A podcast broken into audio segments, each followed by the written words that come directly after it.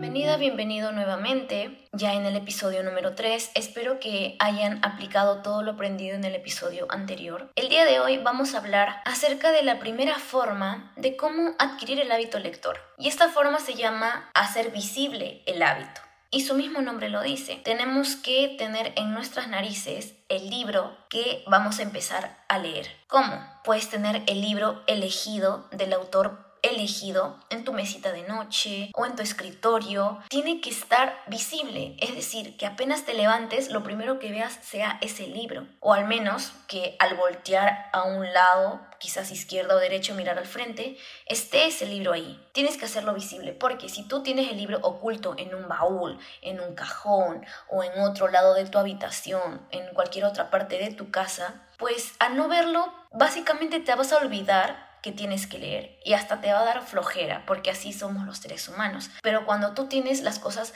a tu alcance, visibles, pues es más fácil acordarte que tienes que leer y es más fácil tener esas ganas de coger ese libro y empezar a leer. Entonces, esta forma es muy fácil de aplicar porque solamente es tener en tus narices el libro. Por eso que este episodio es súper corto porque es súper sencillo de aplicar, así que quiero que el día de hoy busques un lugar en tu cuarto, un espacio en tu cuarto en donde puedas poner ese libro para que al despertarte sea lo primero que veas o al menos cuando voltees sea lo primero que veas. Y hasta el próximo episodio.